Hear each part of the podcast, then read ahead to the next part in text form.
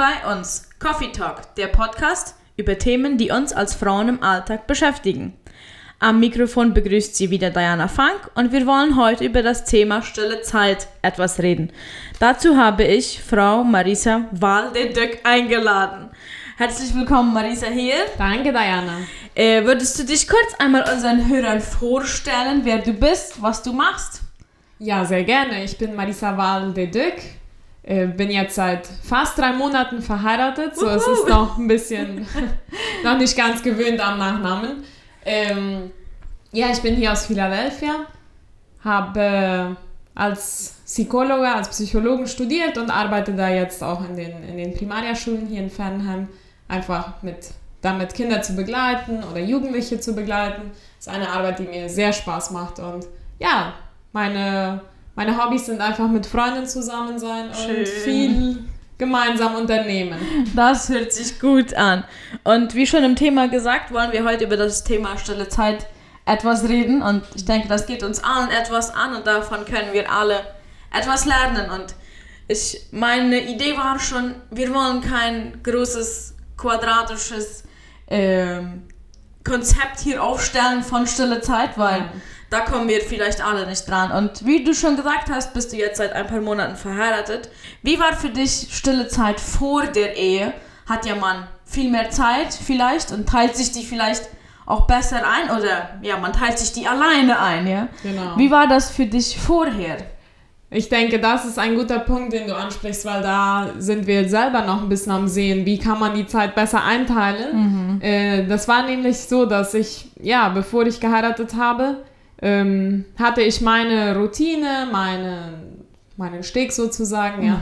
Und da war das überhaupt kein Problem. Wenn ich dann mal Zeit hatte, dann konnte ich meine stille Zeit machen oder meine Bibel lesen. Manchmal war das schon spät am Abend, manchmal war das morgens. So, es sah ganz verschieden aus, ja. Ja. Jetzt, äh, dadurch, ja, durch, durch die Ehe ist es dann vielleicht manchmal ein bisschen komplizierter, Ja. ja, weil man versucht, sich dem anderen anzupassen. Und das muss ich eben einspielen, ja. Und wir haben da gerade darüber auch dann schon mit mehreren Menschen gesprochen und ein Tipp, den die uns immer gegeben haben, ist, lasst euch Zeit damit, Ja. habt weiter eure stille Zeit alleine, habt die aber auch zusammen, ja, so dass man auch zusammen im Glauben wächst. Ja. Und ich denke, das ist ein wichtiger Punkt, besonders für die Ehe, ja. Genau, dass man auch nicht äh, nach den Flitterwochen glaubt, dass man morgens wird eine Stunde zusammen stille Zeit Ja. haben, weil bis sich alles erst einmal eingependelt hat und genau, Genau. wie du sagst, bis ähm, jeder so seines gefunden hat, bis man zusammen seines gefunden Ja. hat. Ähm, ist ja immer so ein Ding, einer ist ein Morgenmensch, der andere ist kein Morgenmensch. Genau. Dann ja. ist um sechs stille Zeit machen für den einen produktiv und für Mhm. den anderen, ähm, der kriegt dann eher weniger davon Ja. mit, ja. Und auch die Art, wie man stille Ja. Zeit macht, ist sehr verschieden. Ja? Ja. Jeder hat seine Art zu anbeten, jeder hat seine Art, äh, die Bibel zu lesen, zu interpretieren. Ja? Ja. Mein Mann zum Beispiel liest ein Kapitel, denkt viel darüber nach und ich bin eher so, wenn ich einmal anfange, dann lese ich auch schon gleich weiter. So, da, da ist es eben unterschiedlich. Ja, Ja, Und man genau. muss da seinen, ähm, ja, wie du sagtest, man muss das mit der Zeit einspielen. Ja. Ja, genau. Wir haben ja schon viel über stille Zeit jetzt gesprochen, aber was ist spezifisch die stille Zeit oder wie, wie können wir die stille Zeit mit Gott erleben und ja auch wirklich ausleben? Ich denke, da ist ganz wichtig dieser Vers, wo Jesus sagt, ähm, geh in dein Zimmer, schließ ab. Oder er meint ja damit, sei für dich selber, ja, sei alleine irgendwo. Ähm, am besten, in unseren Zeiten könnte man auch sagen, leg dein Handy weg, Ja, ja. ähm, dass nicht all diese Störungen da dann dazukommen und habe diese Zeit mit Gott, ja. Und wie ich erst schon sagte, das kann bei jedem ganz verschieden aussehen, ja. Und aber ganz wichtig ist, dass man sie macht, ja. Ja. Und wir sprachen ja letzt auch, bevor diesem, diesem Podcast, sprachen wir auch ein bisschen, dass wir vielleicht nicht mal unbedingt die richtigen Leute sind, darüber Ja. zu sprechen, ja. Und auch fühle ich das auch, so ich Ja. dass man das doch oft irgendwie vernachlässigt oder überhaupt nicht macht, weil man denkt, man hat so viel Wichtigeres zu tun. Ja? Ja. Und ich denke dann oft an einen, ein Zitat von Martin Luther, auch der sagte mal, er hat so viel zu tun, dass er morgens sowieso drei Stunden braucht, um zu beten. Ja? So, das ist ja mathematisch und logisch Ja. gesehen kommt es nicht aus. Nicht aus, nein. Aber das ist gerade was, wodurch wir die Kraft kriegen. Ja? Ja. Je mehr wir Zeit im Gebet verbringen und mit Gott verbringen, desto mehr Kraft und Konzentration, Ausdauer haben wir auch für den Alltag. Ja, genau. Ja, wie du genau schon sagtest, sind, fühlt man sich manchmal nicht so, als ob man der ist, der über die stille Zeit reden kann. Und dabei denke ich, ist es ganz wichtig, dass wir unser Konzept von stille Zeit nicht ähm, so sehr groß machen äh, oder die, auch die Erwartungen, weil ich habe dann auch oft am Jahresanfang mir vorgenommen, wow, dieses Jahr jeden Morgen lese ich eine Stunde die Bibel. Und dann bin ich in der ersten Woche schon enttäuscht von Ja. mir selber, weil ich dieses nicht durchziehen kann. Das ist, ähm, das ist genauso, wenn Sportler, denke ich mal, ich bin kein Sportler, aber wenn Sportler sich vornehmen, okay, äh, ich fange morgen an, eine Stunde zu laufen. Ja. Man kann nicht in dem Tempo anfangen und, und dabei denke ich, ist es sehr wichtig, dass man sich selber kennt und auch dieses, wie ist meine ähm, Lieblingsanbetungs- Ganz genau. wie anbete ich am besten? Und bei mir ist es zum Beispiel Musik hören, Mhm. dass ich durch die Musik äh, bete oder, oder mit der Musik bete. Ja. Und ich habe jetzt auch zu Weihnachten eine Bibel geschenkt gekriegt, in der ich malen kann. Ah ja. Das ist so meine Zeit, die ich am liebsten mit Gott verbringe, indem ich mich künstlerisch ausdrücke, die Texte auf mich wirken lasse. Und so denke ich, ist es, hat jeder so seines. Und ähm, ja, genau, meines ist dann gerade Malen oder die Kunst. Was, ist, was hilft dir oder was ist für dich wichtig in der stillen Zeit? Ich bin so überhaupt kein kreativer Mensch. Das hat, äh, würde ich gerne, weil ich finde das immer so schön wie andere und besonders bei dir auch, ja, dass wie du deine Bibel, äh, wie du darin malst, wie du da, ja, durch den, durch den Arte oder durch die Kunst das ausdrückst, was Gott zu dir spricht oder was du erlebt hast mit ihm. Ähm, das ist bei mir leider nicht so. Die Gabe hat Gott mir einfach nicht mitgegeben. Aber er hat die andere Aber er hat mir andere Gaben gegeben, das ja. Bei mir ist das eben auch sehr viel durch Singen, ähm, ja, Lieder hören, mitsingen. Und ähm, wodurch er auch zu mir spricht, sind durch Zeugnisse von anderen Menschen. Was haben andere Menschen mit Gott erlebt? Äh, wie, wie war ihre Zeit mit Gott? Ja, das inspiriert mich immer sehr.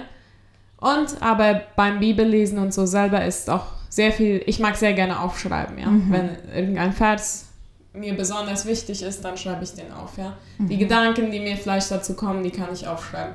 Oder auch manchmal ganze Gebete, ja. Ja, ja. Weil ich denke doch, aufschreiben hilft immer, hilft unserer, ähm, unserem Gehirn Ja. zu wissen, okay, dies ist aufgeschrieben Ja. und das ist automatisch irgendwie auch gespeichert, ja. Und ich denke auch, das hilft mir auch zum Beispiel, mich zu konzentrieren, weil ich dann 100 andere Gedanken schon zugleich habe. Und wenn ich mich jetzt hinsetze und etwas aufschreibe, dann bin ich fokussierter an, dann bleibe ich, bleiben meine Gedanken ständiger an dem Ganzen. genau. Okay, wir haben jetzt schon viel darüber gesprochen, wie wir stille Zeit machen.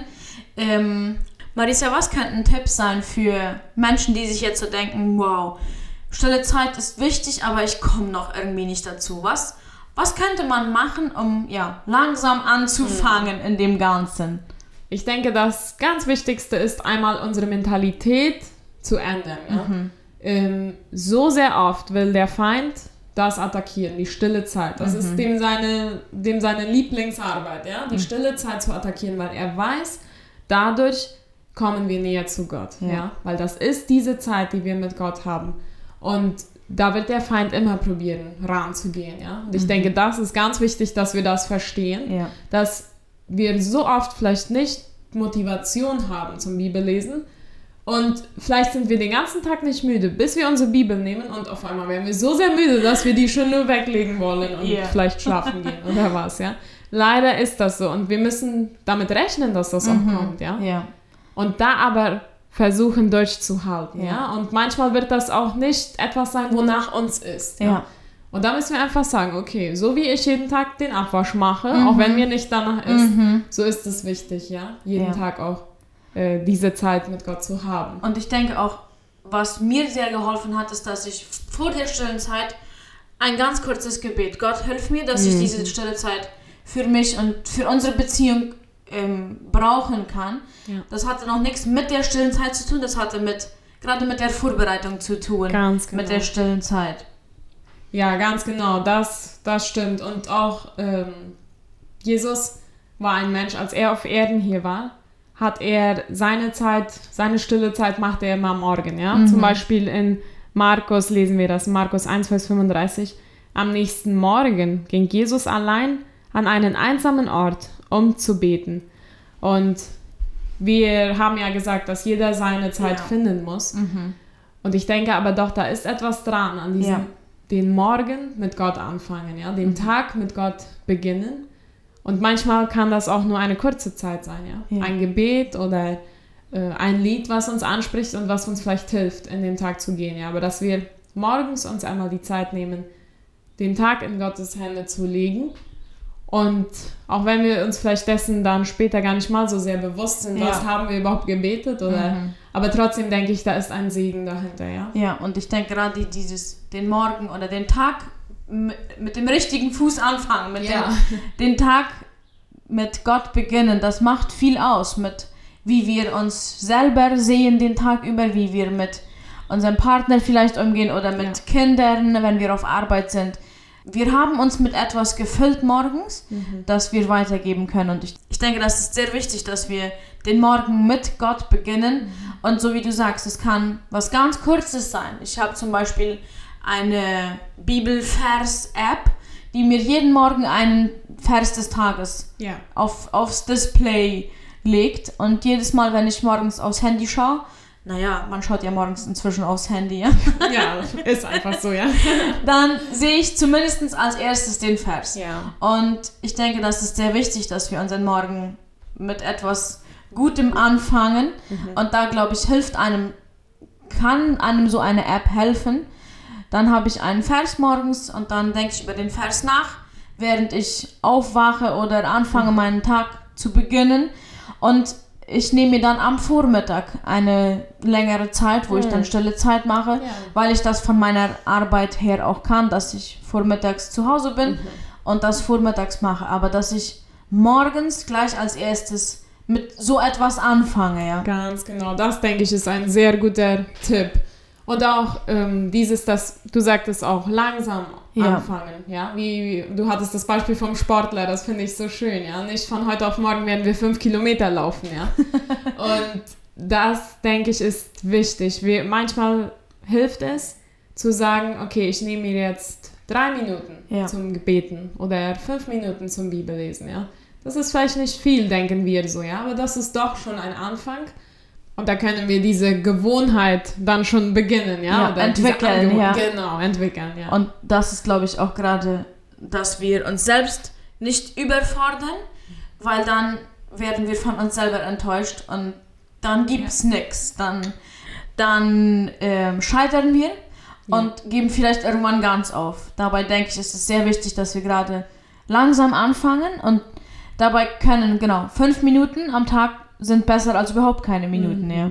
Es ist besonders äh, jetzt, wir sind ja noch ziemlich am Anfang des Jahres, ja. Ja, Und ich habe mir auch, ich denke, in jedem Jahr bis jetzt vorgenommen, ich will in diesem Jahr, in einem Jahr die Bibel durchlesen, ja. Und das klappt so oft nicht, weil Ja. schon Mitte Januar oder Anfangs Februar, Mitte Februar komme ich schon nicht mehr ganz dem nach, was Ja. die Bibellese dann für den Tag ist, ja. ja, ja. Und das frustriert. Und dann irgendwann lässt man das sein. Ja. Und ich denke, das ist super wichtig, auch so einen Bibelleseplan zu haben. Ja. Aber dass, es, dass das nicht das Ausschlaggebende ist, wenn ich das dann mal nicht gemacht habe und nicht mehr hinterher Genau. dass dann jetzt alles Ja. verloren ist Ja. oder so. Und was mir zum Beispiel auch sehr geholfen hat, ist, als ich anfing, stille Zeit zu machen oder ja, als ich mich mit dem mehr beschäftigte. Ich bin kein Mensch, der lange still alleine sitzen kann.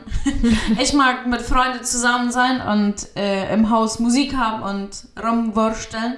So dieses mich hinsetzen und einfach eine halbe Stunde Bibel lesen und beten, das ist mir einfach viel zu leise. Oder das, das kostet mir etwas.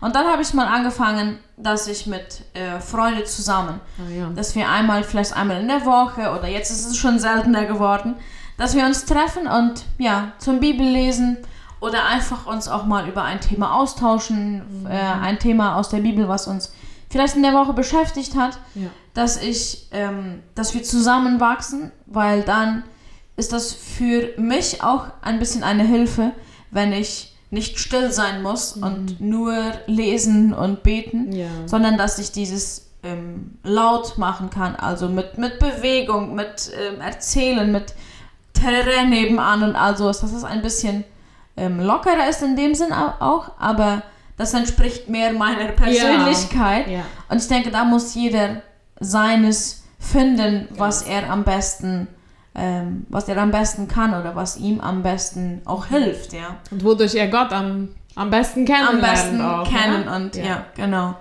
So, ich danke dir für deine, für deine Zeit. Sehr gerne. Mit mir oder mit uns hier zusammen über die stille Zeit zu reden. Mhm. Und ich wünsche auch euch ähm, beim Zuhören, dass ihr die stille Zeit für euch neu entdecken könnt und neu wertschätzen könnt, dass wir als Christen uns auch gegenseitig helfen in der stillen Zeit, dass wir ähm, vielleicht Ermutigungen schicken an andere oder ja für andere beten, mhm. dass wir diese stille Zeit für uns wertschätzen lernen.